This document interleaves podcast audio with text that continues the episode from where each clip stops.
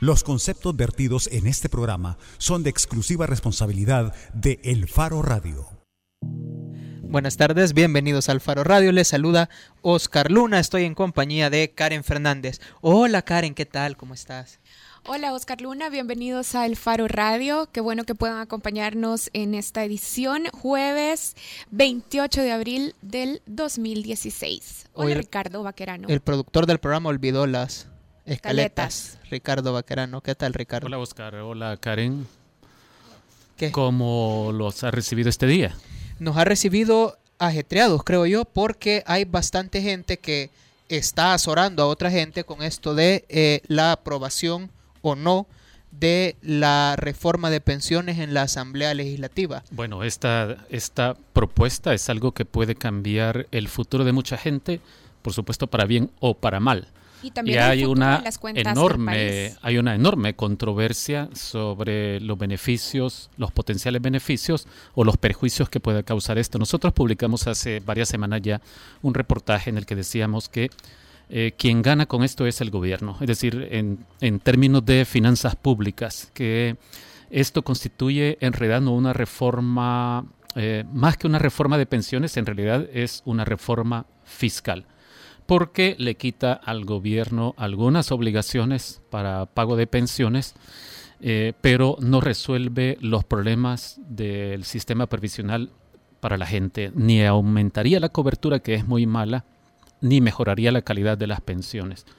Así que para mejorar las pensiones o el sistema previsional, esta reforma, por lo menos así como ha estado planteada, no va a servir prácticamente para nada. Si acaso hay algunos beneficios en términos pecuniarios, serán muy, muy marginales. Nada que pueda suponer un cambio significativo en los ingresos de la gente después de que se jubile. Aparte de esa nota también, es que estará pronta en compartirse por las redes del Faro Radio, eh, están dos calculadoras que elaboramos en el Faro, una para que usted calcule su pensión eh, con el sistema actual y este sistema mixto.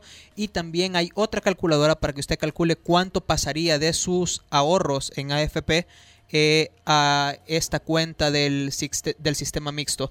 Y para hablar de lo que está pasando en la asamblea ahorita, tenemos a Fátima Peña Fafi desde la Asamblea Legislativa ahí donde hay deportes. Hola, Fafi. Fafi es... Eh, buenas tardes. Buenas tardes, Fafi. Fafi es periodista de El Faro y, bueno, lo que queremos es que nos ponga al tanto de lo que está ocurriendo, porque el lunes la Comisión de Hacienda redactó un dictamen eh, en favor de la reforma de pensiones, pero hasta donde entendemos, Fátima, es algo que no estaba o que no está todavía en la agenda de la sesión plenaria de la Asamblea de hoy, ¿verdad? Sí, de, de hecho no, no estaba en agenda. Eh, algunos partidos políticos no tenían conocimiento incluso de que existía un dictamen, a pesar de que según la presidenta de la Asamblea Legislativa, ayer por la tarde se les hizo llegar a todas las fracciones eh, una copia del dictamen y es la que recibió o dijo tener conocimiento al menos Ana Vilma de Escobar. Se supone que en la tarde recibieron ese dictamen en la fracción de Arena a eso de las 3 de la tarde, eh, no iba firmado y ahora es que en la mañana, a unos pocos minutos de haber comenzado la sesión plenaria, la presidenta de la Asamblea Legislativa suspende la sesión plenaria para que se pudiera reunir la Comisión de Hacienda y pudieran discutir este dictamen que se hizo llegar ayer a las fracciones legislativas. Sin embargo, eh, se pretendía llegar a un acuerdo y ayer incluso se manejaba que algunos partidos políticos eh, podían dividirse, eh, por ejemplo, Gana y el PCN, pero tras esta reunión de la Comisión de Hacienda que se ha dado al mediodía, eh, no no hay no hay acuerdo por diversas posturas, al menos el, el PDC ha dicho que esta reforma al sistema de pensiones no es sostenible en el tiempo y que es una solución a muy corto plazo. Eh, Arena ha dicho que esto es más bien una confiscación a los ahorros de los cotizantes y que un millón trescientos mil cotizantes pasarían a un sistema de reparto y que ya se ha dicho o ya se conoce según Arena que un sistema de reparto eh, no es viable. Eh, de igual forma... perdón, Fátima. Sí. Pero vamos a ver, Arena, más allá de esta descalificación que hace, ¿qué dice sobre la posibilidad de votar o no votar? Arena dice que no, no va a dar sus votos, al menos bajo eh, ninguna la condición. plenaria de ahora, bajo ninguna condición va a dar su voto. Ya. Eh, tampoco gana. Y, en el caso del PDC que mencionabas al inicio, eh, esta valoración que hacen de que esto no va a ser sostenible en el futuro, este sistema, ¿eso significa que tampoco votarían? No, tampoco va a dar sus votos el PDC eh, más bien dejó abierta la postura para seguir negociando y discutiendo esta reforma al sistema de pensiones, pero ahora tampoco estaría dispuesto a dar sus votos. Ahora, como el, como el FMLN tiene 31 escaños, suponiendo que los 31 voten en favor, el FMLN o el gobierno tienen todavía la posibilidad de jugarse la carta de gana, que son 11 diputados, aunque ahí todavía les haría falta un voto para sumar los 43. Sí, pero pues se manejaba ayer eh, en la tarde que Gana podría dividirse, pero ahora su jefe de fracción, Guadalupe Vázquez, ha dicho que no, no va a dar sus votos porque consideran que, eh, las, que tienen que hacerse unas reformas a esta propuesta que ha presentado el gobierno y ellos más o menos dicen que debería bajarse el porcentaje de ganancias que tienen las AFP por la administración del fondo de pensiones. La comisión. Y que además ¿Cómo? Eh, el pago de la comisión, que se baje más. Ajá. Sí, que se baje más, porque habían llegado a un acuerdo en el que se bajaba del 3.5 al 2.2. Ellos plantean que debe seguirse bajando este porcentaje y también ellos comparten con Arena en que esta reforma puede caer en un abuso jurídico, que puede ser, eh, pueden caer en una confiscación de los ahorros de los cotizantes y que por esas razones ellos tampoco estarían dispuestos eh, a dar sus votos ahora. Sí, esto tiene que ver con aquel artículo que dice que tu fondo ahorrado hasta ahora en tu cuenta individual en, en alguna de las AFP pasaría a ser administrado por el gobierno, ¿verdad? Eh, sobre todo en el caso de las personas que tienen sueldo inferior a 504 dólares, cuyo todo eh, capital ahorrado hasta hoy pasaría de inmediato a, la cuenta de, reparto. Sí, sí, sí. Y, mira, y contanos, y el PCN, que es el que podría ser como quizás el último recurso a disposición para buscar votos, eh, ¿cuál es el posicionamiento de los PCNistas? El, pues, pues el PCN también fue muy tajante en decir que no va a dar sus votos esta tarde, eh, también, al igual que Gana, considera que es necesario seguir haciendo unas reformas a la propuesta que ha presentado el gobierno. Eh, de hecho, ellos dicen que eh, el patrono debe fortalecer la cuenta individual, eh, deben aportar un 2% más a la cuenta individual de los trabajadores y al igual que Gana, ellos plantean que debe bajarse la comisión que cobran las AFPs por administrar las pensiones de los trabajadores. Ellos ellos dicen que está bien eh, o que consideran que ha sido un logro bajar del 3.5 al 2.2% esta comisión, pero que para eh, digamos, mejor esta reforma de pensiones es necesario que las AFPs solo puedan cobrar el 1.5% de comisión por la administración de pensiones. Ya. Eh, en conclusión. Por esas razones, no darían sus votos esta tarde. En conclusión, entonces, Fátima, a la una y nueve de la tarde de este jueves no habrá aprobación de la reforma de pensiones.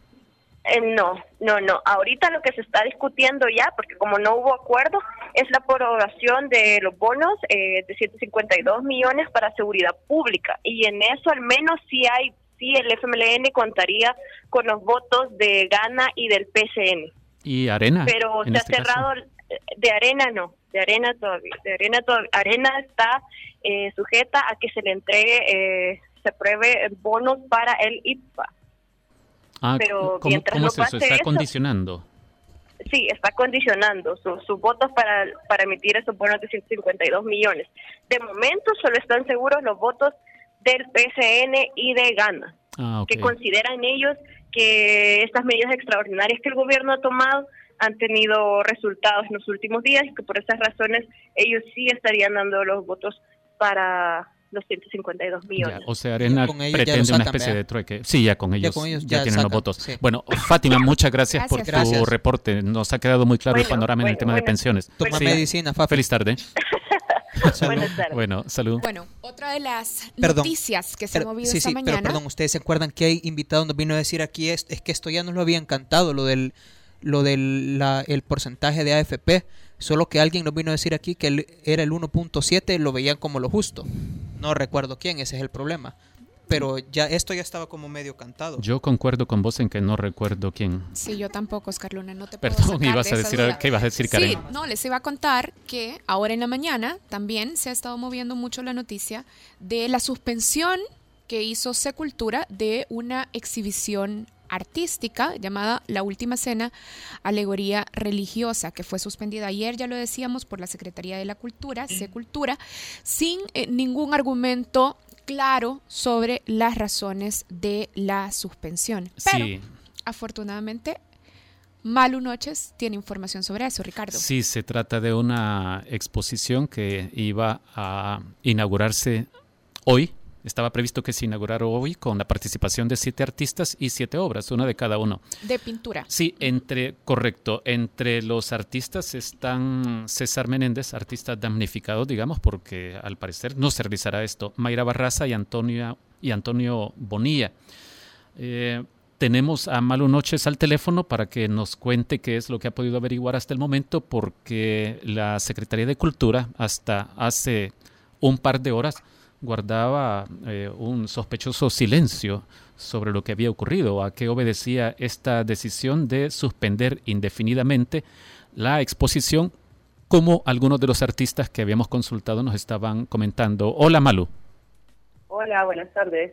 Gracias por acompañarnos. Malu, eh, ¿he cometido algún error en lo que dije eh, o ha cambiado la situación respecto de lo que he mencionado? No, todavía hay silencio de parte de la Secretaría de Cultura y lo que se ha empezado a hacer como, como una bola de nieve, digamos, es una entrevista que se publicó ayer con el, con el director de arte, que fue el que... Augusto Crespín. Exacto, el que dijo que se suspendía indefinidamente la inauguración de esa exposición, en donde él dice que no admira a ningún artista salvadoreño. Sí, eh, en esa entrevista a la que se hace alusión hay una pregunta interesante, o mejor dicho, las respuestas interesantes.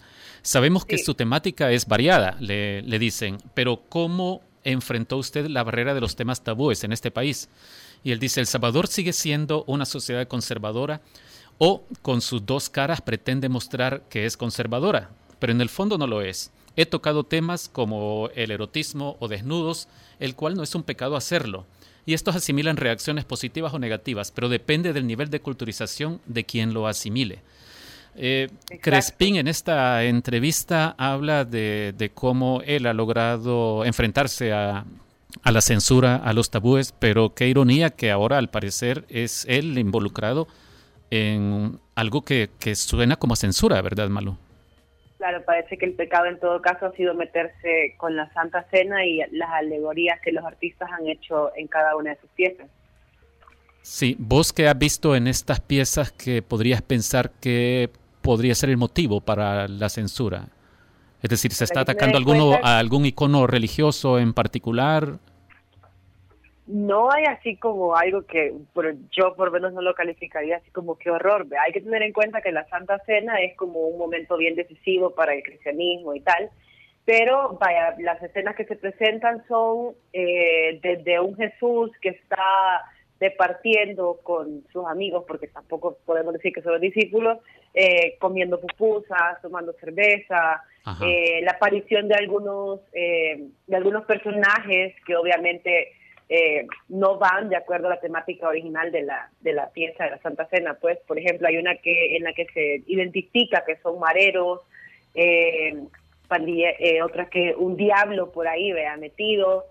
Pero no es algo así tampoco como para, para que, que, para que generara tal cosa. Es decir, ya ellos además sabían, es decir, no es que la Secretaría de Cultura vio las piezas el martes y entonces dijo, uy, Dios mío, ¿qué es esto? Es decir, desde enero se tiene la planificación de esta exposición, ya ellos estaban súper contentos, además, ya estaba impreso el catálogo con las palabras de la señora secretaria Silvia Regalado, en donde se habla de, de la riqueza de esta, de esta colección, que además es única, y que la idea era que se, que se expusiera siempre juntas, no son piezas que se van a poner luego a la venta, sino que se pretendía hacer una exposición itinerante por, es decir, dentro de El Salvador, luego Centroamérica e incluso México, pero ya después de esto, eh, los artistas, o por lo menos el organizador, que es César Martínez, ha decidido que, bueno, vamos a montar la exposición en la terraza de la Sala Nacional, que esto es en el Parque Juatlán, digamos, en una de las aceras de arriba, que está frente al Hospital Rosales. ¿Para qué hora está previsto esto, perdón? Para las seis y media. a las cuatro van a empezar, seis y media. Magnífico. A las cuatro van a empezar ellos el montaje y pues básicamente es, mire, nosotros ya teníamos el arreglo con los patrocinadores, y por lo menos para que esto, quien quiera verlo hoy, tenga acceso. Ya después, si a alguien más le interesa, pues ya veremos cómo hacemos. Malu, por lo poco que sabemos sobre la suspensión, parece más que se trata de una decisión interna de la Secretaría o podrían estar involucrados algunos grupos o algunos intereses externos de la Secretaría que presionaron para cancelar la exposición. Eh, yo estoy pensando cuando decís eso, Karen, en, por ejemplo, la Iglesia Católica. Por ejemplo. Sí, pero suena algo así. como, como algo que haría en los punteros, pero eh, la verdad que no, ni siquiera ellos, que son los, los afectados, se quieren atrever a decir que ha sido una censura por en cuanto a lo religioso. Lo que a ellos no les queda claro es, bueno, ya teníamos todo listo, porque ahora de repente nos dicen, no, no, saben que eh, ya se cancela indefinidamente y, y de repente tratan de, de, de darles la excusa de, no, es que miren, hay que hay que arreglar algo en los techos de la sala y es como, vaya, eso no se ve de un día para otro. De una, y la Secretaría de Cultura, Malu, no, no, no, o sea, te manda correo de un solo, te manda buzón, el teléfono. Eh, no tengo acceso a su número, yo hablé de todas formas ayer con la nueva jefa de prensa y me dijo que en el transcurso del día iban ellos a emitir su, su el comunicado bueno, una postura ya oficial. Yo le dije, bueno, esto van a enviar un ah. comunicado o van a llamar a conferencia de prensa. Y me dijo que estaba aún por definirse. Bueno, o sea, que es mentirita lo del techo. Como esa frase, claro, claro. esa frase comodín que se suele utilizar en las, en las noticias y en los cables, nadie ha reclamado la autoría del atentado. Pero a lo mejor ir a la exposición que los artistas de todas maneras van a llevar a cabo es una buena manera de apoyar y contestar con, no sé, con un poco de coraje o de rebeldía, vaya, si se puede. Sí. Sí, claro, es tampoco quedarse con, vaya, esto, vaya, desde, desde enero ya se habían hablado conversaciones con la Secretaría de Cultura, pero ellos tienen ya desde 2013 de estar, es decir, de, de César Martínez buscando a los artistas que se sumaron a, a producir la obra y que finalmente se eh, concluyó en la producción de siete piezas de gran formato, que son las que van a estar ahora eh, sobre el, en exposición de la, sala. Magnífico. Malu, muchas gracias. Gracias por ponernos al día sobre lo que Sí, gracias Malu, eres una mujer muy inteligente. Este, gracias. Sí, feliz tarde. Mira qué, qué, ironía. Bueno, yo diría que si uno lee el plan de gobierno El Salvador Adelante, encuentra un incumplimiento de compromisos precisos del gobierno. Vos te lo echaste hoy en la mañana, ese plan, de, brevemente. No, no, no, no lo escribí yo. No, claro, te lo leíste. Eh, vamos a ver. Tres compromisos. El compromiso 75 en el eje 9 sobre cultura dice esto, fortalecer nuestra identidad, la potencialidad y la vitalidad de la cultura y las artes como fundamentos de la transformación del país. Hay otro que es todavía más interesante, el compromiso 76 sobre derecho a la información, derecho de pensamiento, conciencia y comunicación. Así está redactado. Este dice promover una estricta conducta de tolerancia, respeto y protección de la libertad de pensamiento y expresión. Vaya. Y compromiso 77, que es florecimiento de la libertad espiritual y la libertad de religión. Dice esto, garantizar plena libertad de conciencia, espiritualidad y religión, defendida por el nuevo gobierno como un derecho inalienable de todo ser humano, desde el carácter laico del Estado. Bueno, eh, la libertad espiritual tiene que ver también con que no creas en un, en un, Dios o con que creas que tu Dios es, por decir algo, Satanás o es el diablo. Y que permitas la pluralidad en la expresión de esas creencias. Sí, sí, así que a mí me parece que con lo que estamos viendo y mientras no nos aclare en sentido contrario la Secretaría de Cultura, lo que se puede deducir es que se está incumpliendo estos tres compromisos, por lo menos. Bueno, nuevos gobiernos, trampas viejas. Eh, asumo el papel de Oscar y te pregunto, Karen, ¿y de qué vamos a hablar más tarde antes de irnos a la primera pausa? Bueno, hoy en el Faro Radio vamos a estar conversando con Héctor Silva Ábalos y vamos a estar hablando sobre Enrique Raiz, que está en la mira de la DEA. Vamos a conversar con Héctor sobre la investigación que a través de revista Factum se llevó a cabo para eh, conocer qué encontró la DEA en los aviones de Enrique Raiz que estaban estacionados en un aeropuerto al norte de Miami. ¿Y después del caso de, de Rice? Después de eso vamos a hablar con César Castro Faguaga. Para hablar de los Panama Papers. Magnífico. Y finalmente vamos a conversar con Marcela Turati, periodista mexicana, que va a estar acompañándonos, de hecho, en el Foro Centroamericano de Periodismo. Va a impartir un taller muy interesante que se llama Cómo cubrir el dolor desde las víctimas. Pero además, Marcela, a mí me parece que es una mujer interesantísima porque tiene una sensibilidad particular para fijarse en la pobreza, en los crímenes y en las víctimas del narcotráfico en México, también en las poblaciones migrantes que atraviesan el territorio mexicano. Así es que eso vamos a tener ahora en el Faro Radio. Si ustedes quieren participar, pueden hacerlo a través de nuestras cuentas de redes sociales, en Twitter y en Facebook a la cuenta del Faro o a través de Twitter arroba el Faro Radio. Hacemos una pausa y ya regresamos. El Faro Radio. Hablemos de lo que no se habla. Estamos en punto 105. Si al escuchar...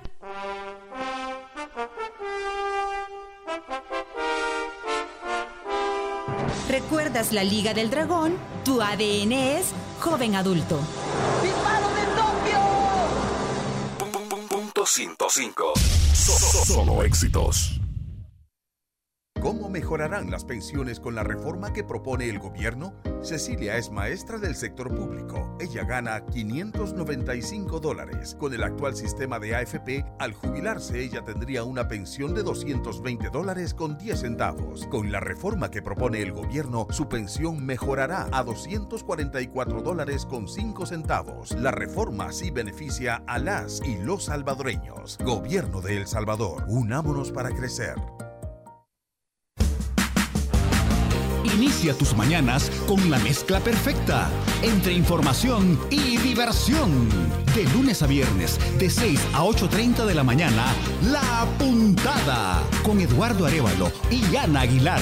Solo aquí, en punto 105, la radio del joven adulto. Es mejor que disfrutes, mejor que te relajes. Estás escuchando la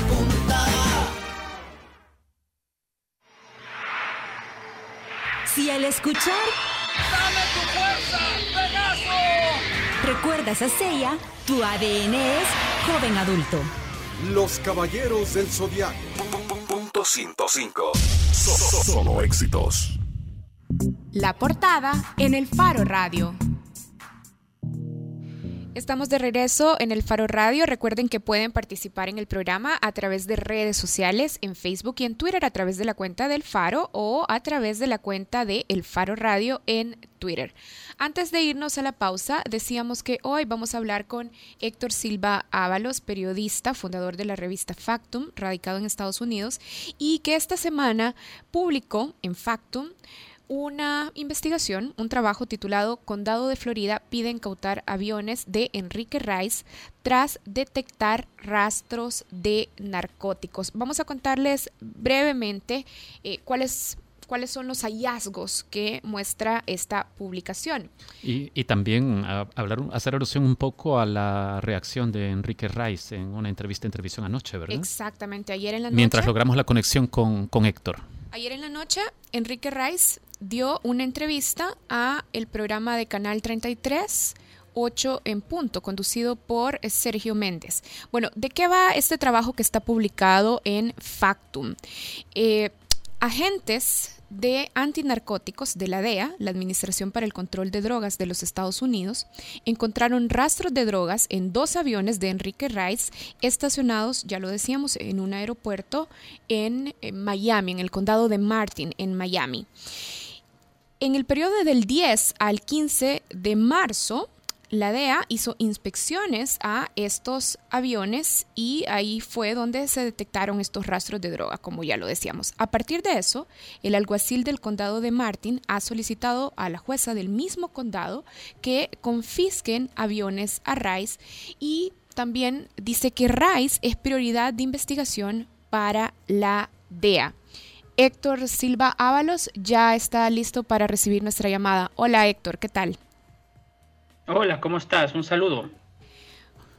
Hola Héctor, eh, bienvenido a El Faro Radio. Héctor, eh, mira, eh, a estas alturas creo que hay un poco de confusión sobre la situación de las aeronaves propiedad de Enrique Rice. queda claro en el reportaje que publicó Factum que hubo un intento de disfrazar la propiedad sobre las aeronaves, pero fue descubierto una vez se supo que uno de los copropietarios no tenía nada que ver con la propiedad de una de estas aeronaves y de hecho terminó confesando, no, la verdad es que yo no soy dueño.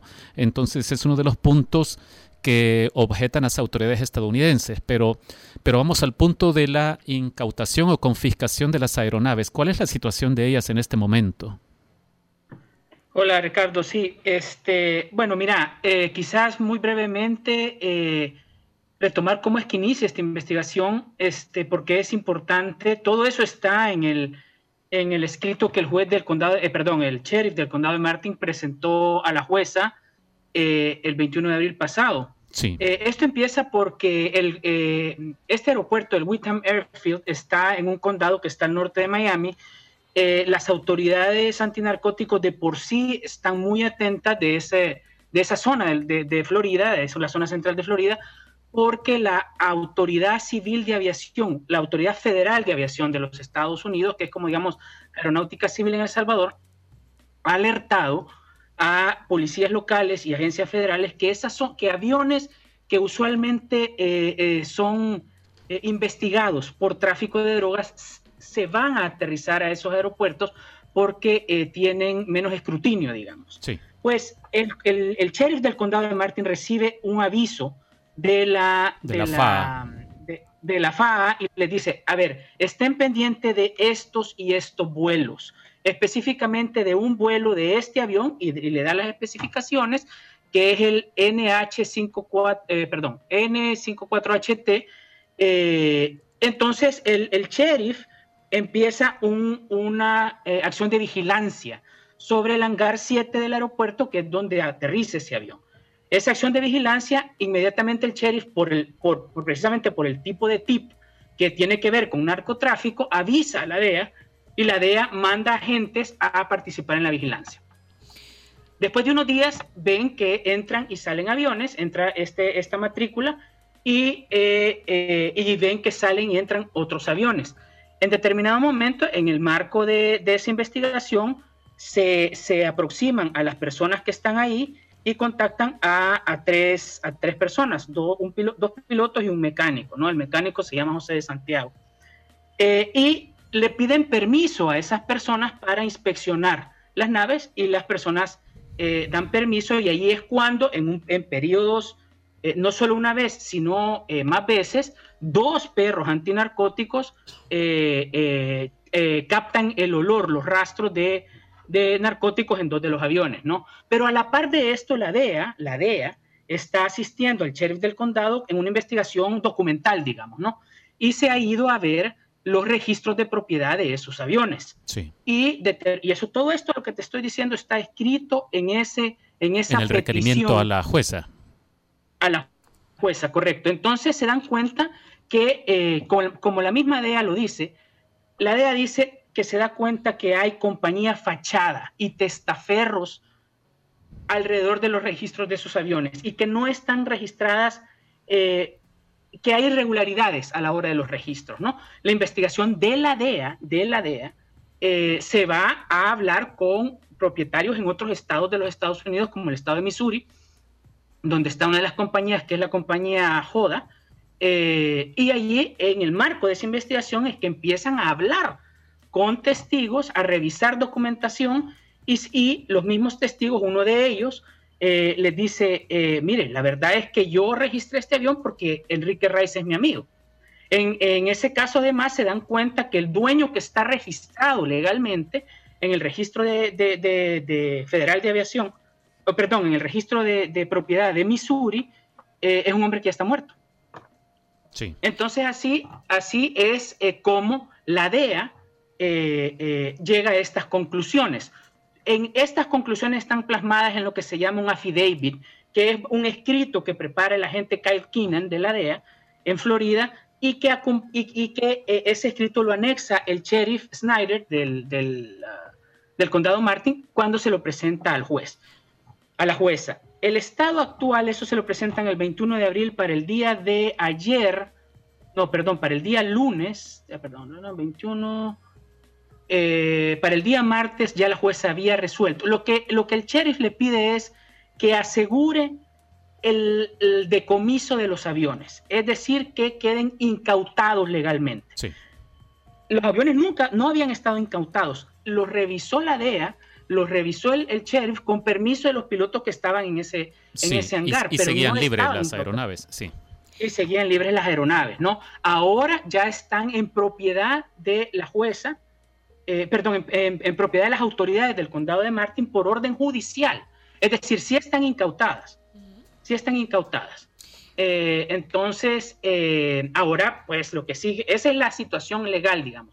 Están incautadas porque el juez, eh, perdón, el sheriff alega que son objetos de contrabando por la forma en que han estado, que han estado registradas, por la forma irregular que han estado registradas, presuntamente regular porque todavía no hay una definición sobre eso. Y la jueza establece además que hay causa probable eh, en el caso de contrabando y del registro regular, ¿no? Y luego la, toda la investigación de la DEA es la que apunta al tema de, de la presencia de narcóticos en esa aeronave. Esa es la situación hasta ahora, Saúl. Ahora, Héctor, el caso, a ver si estamos entendiendo, el caso entonces es de la DEA contra Rice o más bien es de la oficina del alguacil del condado de Martin contra Rice. El, caso judicial, como te digo, está, está la autoridad que, eh, que, pide acción legal eh, sobre estos aviones es el sheriff, el alguacil del condado de Martin. Es una policía local, digamos una policía municipal en Estados Unidos. Sin embargo, la DEA en el marco de, esa investigación dice en un documento oficial que consta ya en sede judicial, que es el affidavit de este agente, dice que Enrique Rice en esa investigación es un objetivo prioritario de la Agencia de Control de Drogas de los Estados Unidos. Héctor, ¿y eso qué significa? Eh, ¿Vos eh, has averiguado qué significa que para la DEA alguien sea calificado como objetivo prioritario? Sí, eh, significa precisamente lo que la gente Keenan eh, dice en su affidavit y es que la DEA está haciendo una investigación policial alrededor de la, de, la persona Enrique Rice y de las compañías de Enrique Rice en los Estados Unidos. Eso es lo que significa. Pero obviamente, y en esto el señor Rice tiene razón, no hay ninguna ningún, ningún requerimiento, digamos, ninguna acusación. En inglés no hay un indictment por ningún tema relacionado con drogas contra él. Lo que hay es una investigación policial respecto a esa persona y a sus propiedades. Eh, en el caso de los aviones, digo, en el caso de los aviones, no propiedades que él pueda tener otras, en el caso de esas cuatro aeronaves. Y en el caso de las, digamos, entre comillas, anomalías administrativas que tiene que ver con eh, los registros de los aviones o la propiedad sobre las aeronaves, que involucra a una persona que en realidad estaba muerta y a otra que termina diciendo, no, la verdad es que yo no soy dueño de ese avión ¿Cuán graves son? ¿Esto, esto por sí solo puede ser eh, un delito? Sí, claro, esos, son, esos pueden ser delitos federales. Eh, obviamente eso lo tiene que determinar eh, la jueza. Si al final, y además, a ver, la jueza ya determina que hay una incautación. Lo que el que tiene que pasar a estudiar ahora es el fiscal de distrito, ¿no? Y determinar si va a ser una acusación criminal, civil o de cualquier índole eh, respecto a lo que ya se establece en los documentos presentados a tribunal por el caso de la incautación de los aviones o lo que determine la investigación de la DEA, que ya sabemos que está abierta, ¿no? Es decir, la DEA dice, este es un objetivo prioritario para nosotros.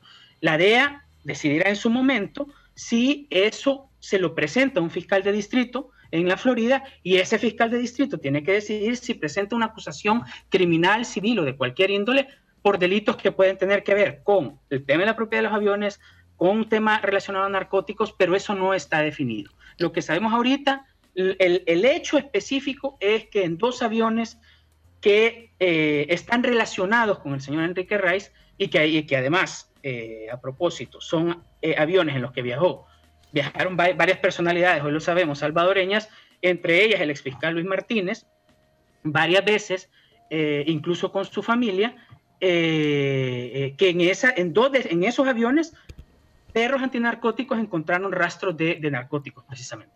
Héctor, ayer en la noche, y nosotros también lo poníamos sobre la mesa hace un rato, Enrique Rice dio una entrevista en el programa 8 en punto. Fue entrevistado por Sergio Méndez. Ahí el señor Rice intentaba restar credibilidad a la solicitud de incautación de sus aviones y a las evidencias presentadas, diciendo por ejemplo, que la denuncia que inició este proceso fue una denuncia anónima y que probablemente decía incluso la denuncia anónima provenía de tu círculo. También decía que uno de los perros que participó en el registro acababa de salir de entrenamiento y que los perros solo detectaron o sospecharon de rastros de droga. Vos que has estudiado los documentos del condado de Martin, del alguacil del condado, ¿crees que se arriesgarían a presentar un caso mal documentado? Mira, yo sobre las acusaciones, ah, primero, lo primero es que, que, le voy a decir es que sobre las acusaciones específicas que el señor eh, Rice está haciendo sobre mí o sobre mi trabajo, yo eso lo voy a dejar eh, para que lo resuelvan los tribunales. Él ha puesto una demanda en mi contra y ahí en esas instancias será que, que se decida eso. Y les explico por qué no voy a hablar de eso, porque precisamente creo que el señor Rice lo que pretende es que esta discusión sea sobre eh, Enrique Rice versus, Héctor Silva. Esta discusión es sobre el hecho de que la Agencia de Control de Drogas de los Estados Unidos ha encontrado rastros de narcóticos en dos de sus aviones. Ese es el tema y que por eso hay un proceso administrativo abierto en un condado de los Estados Unidos y una investigación de la DEA que lo señala como objetivo prioritario. Eso dicho, eh, en cuanto a lo que él dijo, yo lo que te puedo decir es lo que yo he encontrado en el curso de la investigación que hemos hecho eh, eh, desde Factum y desde Inside Crime, porque la hemos hecho juntos, y es que, bueno, número uno, respecto al tip anónimo, lo que, lo que dice y firma un agente certificado de la DEA, que es el agente Kyle Keenan, según está, eh, según está en los documentos presentados en, la, en, la, en, la, en el juzgado del condado Martin, eh, el tip no es anónimo. El tip llegó de la Autoridad de Aviación Federal de los Estados Unidos. Eso está ahí. Es decir, es una autoridad federal, es una agencia federal. No sé el anonimato ahí de dónde viene. Eso está escrito en, la documentación legal. En cuanto a los perros, hoy, ayer mismo, eso también lo pueden, hay una nota en Inside Crime sobre eso, el día de hoy. Ayer mismo el juez, el perdón, el, el sheriff eh, reaccionó, no sé si a las declaraciones del señor Rice, pero reaccionó respecto a los perros y eh, dijo que, que son perros que han pasado todas las eh, certificaciones necesarias en los Estados Unidos para ser perros de rastreo antinarcóticos. Y aquí hay una cosa importante, no es un perro, son dos. Un, un, Cocker Spaniel que se llama Oscar y otro perro que se llama Bingo, que intervinieron en los aviones en ocasiones diferentes, en días diferentes, y que cada vez que intervinieron en los dos aviones, separaron y rascaron. Eso está escrito nuevamente en la documentación legal que ha presentado tanto el alguacil como la DEA. Se pararon, rascaron, se sentaron en los mismos lugares en los dos aviones, que son compartimentos que están eh, eh, cerrados, ¿no? Eh, otra cosa importante que hay que decir aquí es que precisamente porque no había incautación judicialmente avalada, que ahora sí la hay, no ha habido una, una inspección exhaustiva eh, eso sí es cierto, no ha habido una inspección exhaustiva. Lo que hay es los indicios detectados por los perros.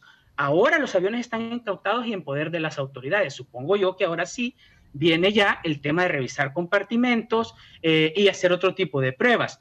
Ya en el, en el primer affidavit de la gente de la DEA sí dice eh, el, el, agente de la DEA plantea otras características que encontró en el avión en una inspección superficial que, según lo mismo que él dice, son características que eh, se relacionan o tienen que ver con lo que la DEA conoce de cómo se modifican los aviones para eh, utilizarlos en actividades ilegales. Eso lo dice la DEA.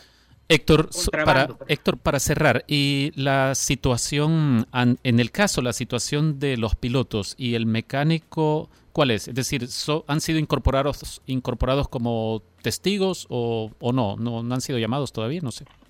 Eh, lo único que sé, eh, Ricardo, es que fueron entrevistados eh, por los agentes policiales. Eso consta de, nuevo en los documentos.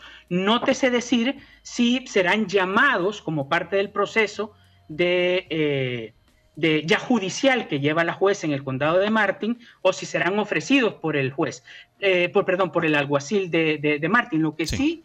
lo que sí está claro es que sí fueron entrevistados por la DEA, incluso algunos de ellos, y que hubo un chequeo de los antecedentes de algunos de esos pilotos eh, y de los mecánicos. En el caso de uno de ellos, esto nuevamente, no lo digo yo, está en el documento, eh, el mecánico, por ejemplo, sobre el mecánico, el FBI, ya no la DEA, sino el FBI, dio una información diciendo que eh, podría estar este hombre relacionado con la, precisamente con la manipulación o la creación de eh, compartimentos que, se usan en estos aviones para, para actividades que no son legales. Magnífico, muchas gracias. Muchas gracias, Héctor. Bueno, bueno, un saludo, un abrazo. Gracias. Héctor Silva, periodista y fundador de la revista Factum.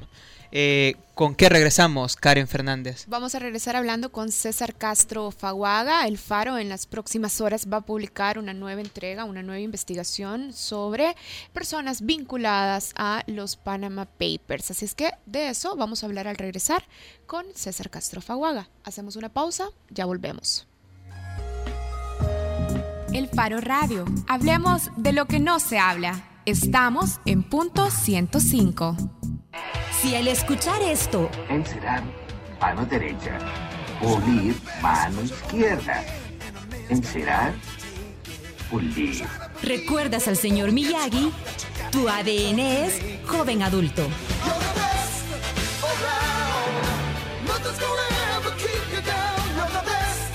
Punto 105. Solo éxitos.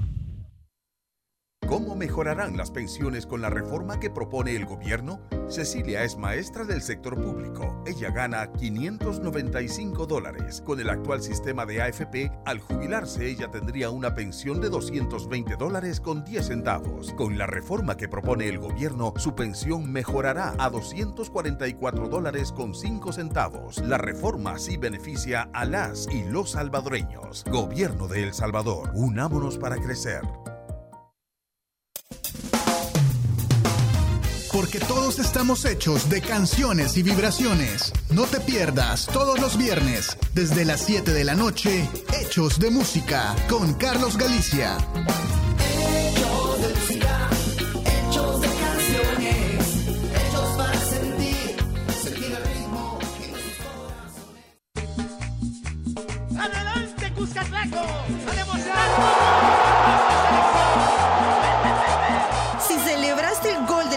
Contra México en el Cusca, tu ADN es joven adulto.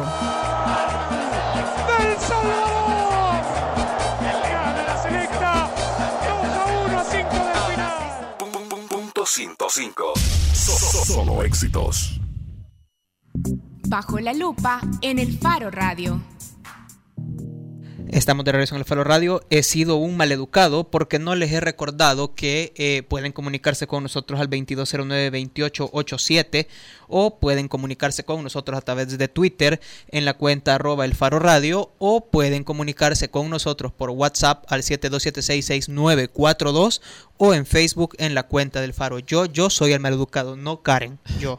Hoy nos acompaña nuestro principal detective en el caso de los papeles de Panamá, eh, lo que tiene que ver con el despacho jurídico Mossack Fonseca. César Castro, periodista salvadoreño que por ahora está domiciliado en Canadá. Bienvenido, César. Hola Ricardo, ¿qué tal? Buenas tardes a todos. Hola, es un gusto. Estamos aquí, Oscar y Karen, eh, en cabina y lo que queremos pedirte es que nos des lo que puedas darnos por ahora sobre el tema que estás, eh, que tenés en la cocina en este momento, que está a punto de hervor, que tiene que ver con un político salvadoreño que pretende la presidencia de un partido político salvadoreño. César, César. Ok, hola Oscar. Sí, te escucho, le escucho, sí. Hola, mira, ¿qué es lo que has encontrado vos sobre este político salvadoreño que pretende la presidencia de, del partido Arena? Bueno, para empezar, el implicado es el, actual diputado de Arena, Ernesto Mason. Eh, la búsqueda en los archivos de los Panama Papers del buffet Mossack Fonseca ha, ha revelado información interesante respecto a él eh, él es un cliente de Mossack Fonseca desde el año 2004, cuando comenzó una relación que permitió la creación de una offshore. Eh, en principio, y esto es lo, curioso, yo no sé hasta qué punto pueda revelar cosas ahorita porque no se ha publicado, pero eh, fue una offshore dedicada a, la venta, al corretaje de seguros, el mismo nos ha explicado, pero que para hacerlo lo enmascararon para que pareciera ser otra cosa y no una, no una empresa dedicada al corretaje de seguros, sino una empresa normal en Panamá. Y esto lo que nos arroja es una aparente violación a, la, una ley panameña que rige el corretaje de seguros en Panamá. Entonces, eso por un lado, ¿no? Eh, por otro lado, eh, el diputado Mason, además, al ser este miembro de varias eh, directivas de, las, de empresas relacionadas a su familia. Es un conglomerado que se conoce como el Grupo Prieto. Grupo Prieto, sí.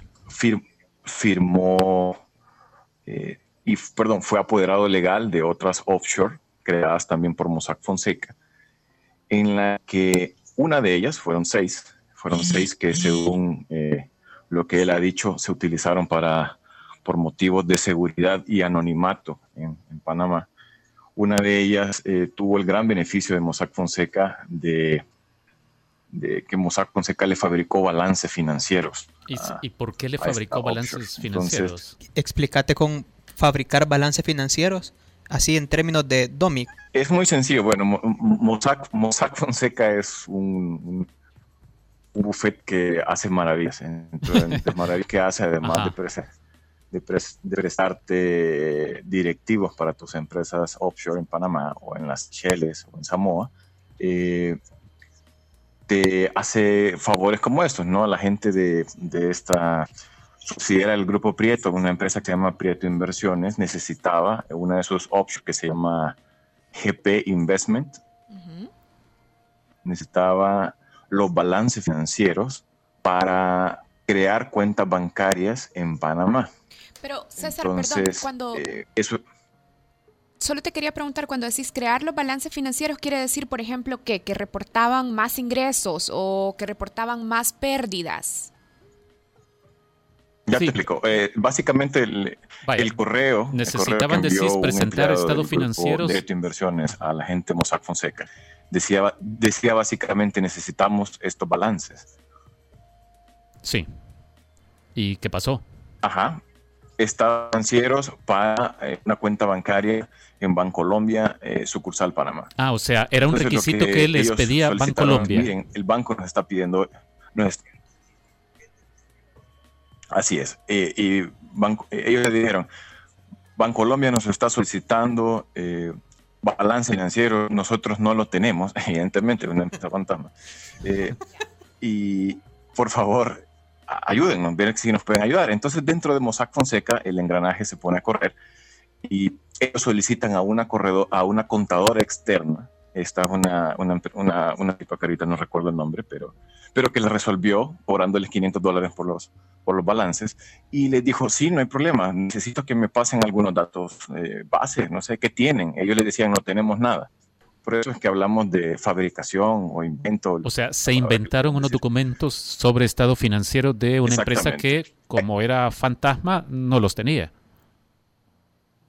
Y no solo eso, sino que además, y esas son las características o prestaciones, como puedan ver, según si uno es cliente o, o investigador, eh, de Mossack Fonseca, ¿no? Eh, Mossack Fonseca además genera documentos con fecha retroactiva, es decir, estos balances fueron solicitados en 2010, en agosto de 2010, ¿Sí? para ejercicios de 2008 y 2009 y salieron efectivamente con fechas de 2008 y 2009.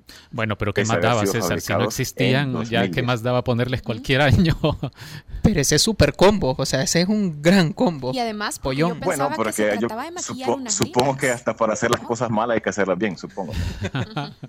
César, bueno, este, sabemos que estás ocupadito eh, trabajando en esto, al igual que otro de nuestros periodistas que está buscando al diputado Mason para, no para pedirle que nos aclare. Sí, entiendo que he respondido ya algunas de estas cosas, eh, pero habrá que ver si es que está trabajando esta pieza.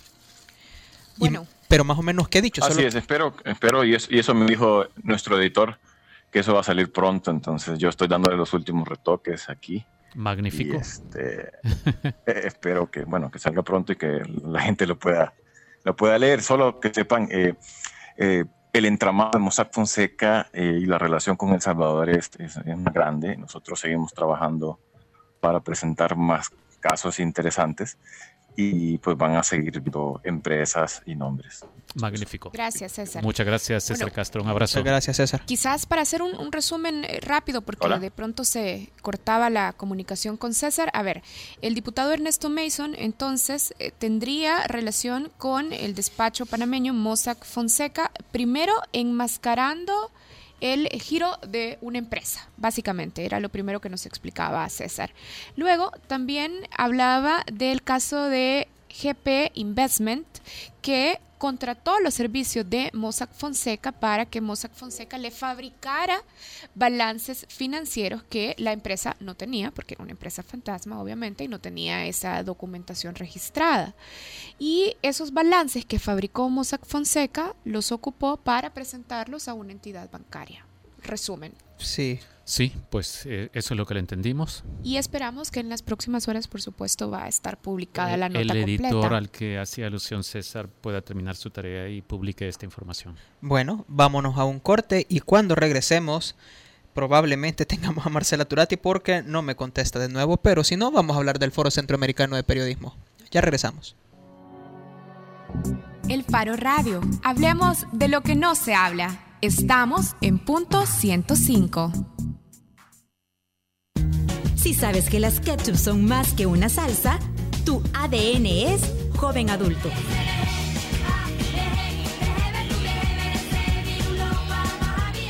Punto 105. Solo éxitos. ¿Cómo mejorarán las pensiones con la reforma que propone el gobierno? Cecilia es maestra del sector público. Ella gana 595 dólares. Con el actual sistema de AFP, al jubilarse ella tendría una pensión de 220 dólares con 10 centavos. Con la reforma que propone el gobierno, su pensión mejorará a 244 dólares con 5 centavos. La reforma sí beneficia a las y los salvadoreños. Gobierno de El Salvador, unámonos para crecer. Acompaña todos los martes desde las 7 de la noche a César Barrientos con lo mejor del pop y rock en español en Nación Eñe, solo aquí en punto 105, joven adulto.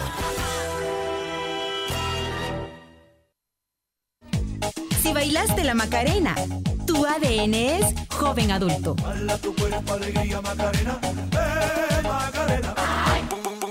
105. Solo éxitos. La contraportada en el Faro Radio.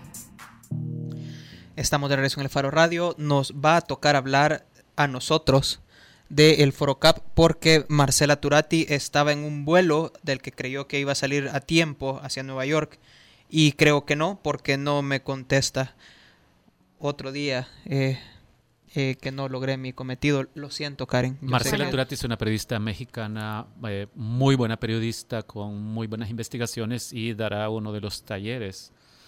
En, ¿Cómo cubrir el dolor desde las, y una de las, desde las víctimas? Además, yo ya lo decía al inicio del programa, a mí Marcela como figura, como lideresa, como mujer, como periodista, me parece que es súper interesante porque aparte ha desarrollado una sensibilidad particular para apreciar los fenómenos de pobreza, migración y narcotráfico en México, pero la buena noticia es que no ahora no la vamos a poder entrevistar, pero Marcela va a estar participando también en las actividades públicas del Foro Centroamericano de Periodismo y ustedes pueden consultar la cartelera en www.forocap.elfaro.net. De hecho, va a estar el 10 de mayo, el martes 10 de mayo, y la ponencia se llama ¿Sabe el periodismo cubrir las injusticias hacia la mujer? El precio es de 5 dólares o puede comprar eh, el paquete de la semana entera si usted ingresa a forocap.elfaro.net eh, y a través de todo ticket hace la compra. Eh, y de hecho vamos a regalar para quien Karen elija eh, una entrada a ese conversatorio ahorita, ya. Karen, decidimos aquí en, redes sociales a través de Twitter. Pero además vos ya habías regalado una, ¿verdad? Ya, pero eso Camilo, Camilo Velado, creo que se Sí, pero ya se comunicó con el Foro CAP y ah, entiendo que sí, entiendo que eso ya está resuelto. Una de las actividades públicas del foro, una de las actividades abiertas es la del lunes 9 de mayo. Pónganlo en agenda, por favor, a las 7 de la noche en el auditorio de FEPADE estarán estos personajes. Iván Velázquez, comisionado de la Comisión Internacional contra la Impunidad en Guatemala, y Claudia Paz y Paz, ex fiscal eh, guatemalteca que logró la condena por genocidio contra Efraín Ríos Mon. Ellos estarán en un conversatorio que se ha titulado La lucha contra la impunidad en Centroamérica. Bueno, este país, El Salvador, tiene mucho que aportar en el área de impunidad. Entonces, ya saben, el lunes la inauguración del Foro Centroamericano de Periodismo eh, se realizará con este conversatorio con estos personajes a las 7 de la noche en FEPADE. La entrada es de 10 dólares, pero tienen la opción también de comprar una entrada que eh, permite el ingreso a todas las actividades del Faro. Hola, Access. Sí, eh, ese lo modera José Luis Sanz, por si le interesa y cree que está a la par de los otros el conversatorio del lunes 9 lo modera José Luis Sanz, nuestro director. El 10 de mayo está Sabe el Periodismo cubrir las noticias, las injusticias hacia la mujer y los ponentes son Adiana Cebrauskas, que ya la tuvimos acá en el Faro Radio hace dos semanas, una semana. Sí, es una periodista, una fotoperiodista brasileña radicada en México. Sí, Jaime Bello, que es de la Fundación Nuevo Periodismo. Enrique Naveda, eh, director de Plaza Pública. Y María, Teresa, Ronderos es una periodista colombiana que ahora tiene un papel en Open Society. Y modera Marcela Turati. A quien acabamos de mencionar, ¿verdad? Que nos dejó enganchados posiblemente por razones ajenas a su voluntad. Crece la expectativa de conocer a Marcela. Vamos a ponerlo así. Bueno, sí, eh, recuerde visitar forocap.elfaro.net y cuando regresemos vamos con la canción y si usted le pide a Karen ahorita a través de redes sociales que le regale una entrada para el conversatorio del martes, Karen se la va a regalar, ella decide. ya regresamos. arroba el Faro Radio. El Faro Radio. Hablemos de lo que no se habla. Estamos en punto 105. Si al escuchar esto recuerdas a un Friends, tu ADN es joven adulto.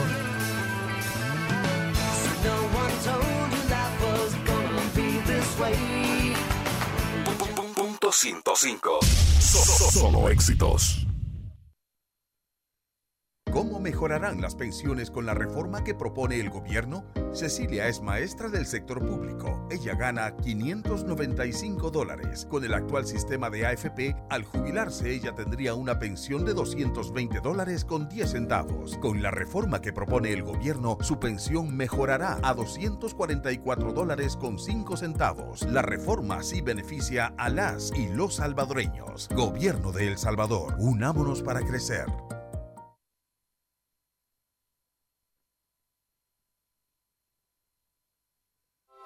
Si al escuchar esto recuerdas a Bart, tu ADN es joven adulto. Punto 105. Solo éxitos.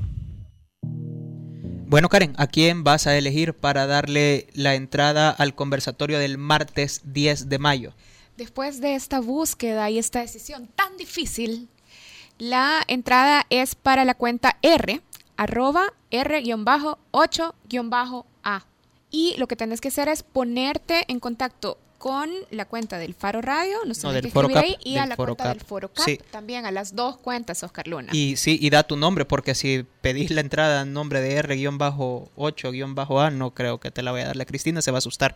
Eh, bueno, despidámonos de este programa, nos escuchamos el martes de la otra sesión, el martes hay programa, martes 10 no habrá programa del foro del Faro Radio porque eh, es asueto nacional.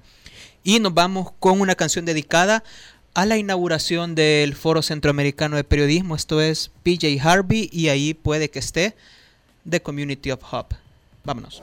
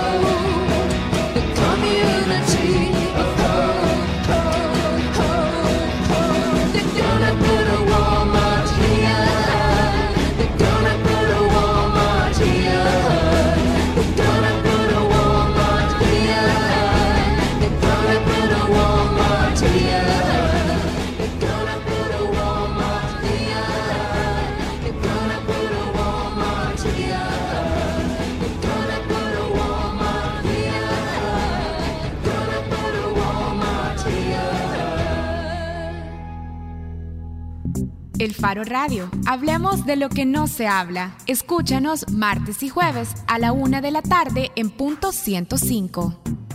Los conceptos vertidos en este programa fueron de exclusiva responsabilidad de El Faro Radio.